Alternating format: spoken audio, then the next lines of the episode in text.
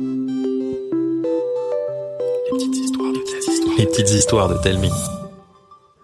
Coucou, c'est Mathieu. Le programme du mois de décembre est super chargé. Vous aurez le droit à 10 petites histoires et une énorme surprise dont je vous parle à la fin de cet épisode. Je vais d'abord vous parler des légendes du mardi.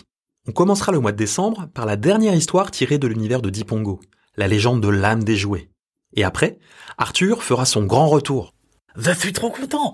Ça faisait trop longtemps. J'avais bénéficié de nouvelles légendes. Je vous raconterai celle du poireau des neiges, du sapin tricoteur, du bouloteur de bus et de l'enquêteur de Noël. J'ai trop hâte de vous les raconter. Arthur ne sera pas le seul héros à revenir. Vous avez été nombreux à me les réclamer. Nao, Myrtille et Barnabé, les trois héros d'Epopia, vont reprendre du service. Oui, et l'histoire s'appelle Les envies de Noël. Nao n'arrivait pas à finir sa liste au Père Noël. Il avait envie de tout avoir. Et puis, il avait peur d'être déçu s'il ne recevait pas le bon cadeau au pied du sapin. Alors, pour l'aider, j'ai proposé qu'on aille faire un tour à Cadeauville.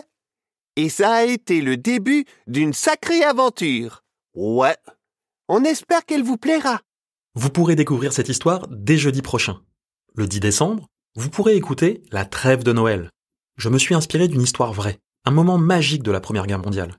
En 1939, dans les tranchées, les camps ennemis ont fait une trêve pour fêter Noël ensemble.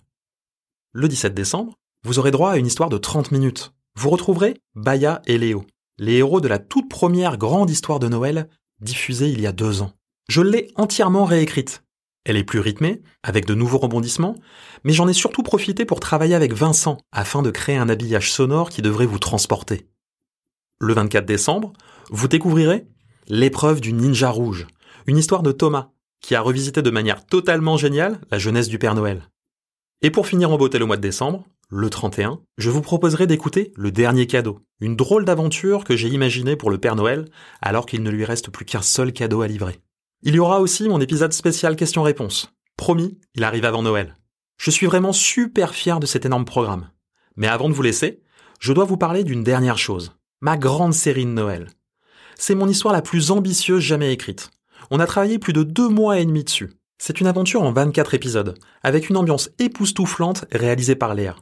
Arnaud et Karine ont fait des merveilles pour donner vie à tous les personnages que j'ai imaginés. Elle sera diffusée en exclusivité sur Cybelle, la meilleure application pour écouter des séries audio et des podcasts.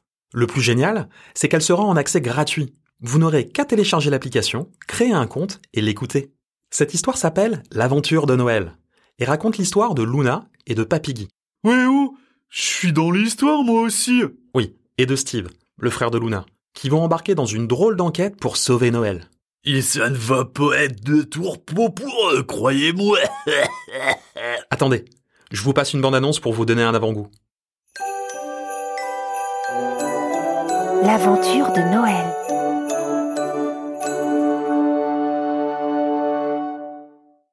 À Bourg-Flocon, Noël, c'est du sérieux. Le concours de décoration est une tradition qui a permis à mon village de devenir l'un des symboles de Noël. Ça fera 100 ans que la famille est championne de Bourg-Flocon. Papy Guy entrepose ses décorations les plus précieuses dans le grenier.